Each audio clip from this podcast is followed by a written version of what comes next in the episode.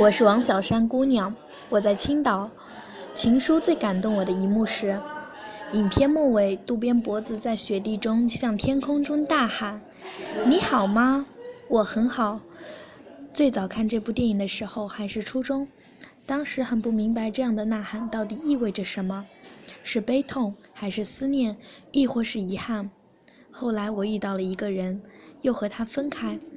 事隔三年后再次聊天，憋了半天却只问了一句：“你好吗？”我突然意识到这样的寒暄有多么的尴尬与无奈。我我不想把自己带入电影，但是电影有时候真的能够映照人生。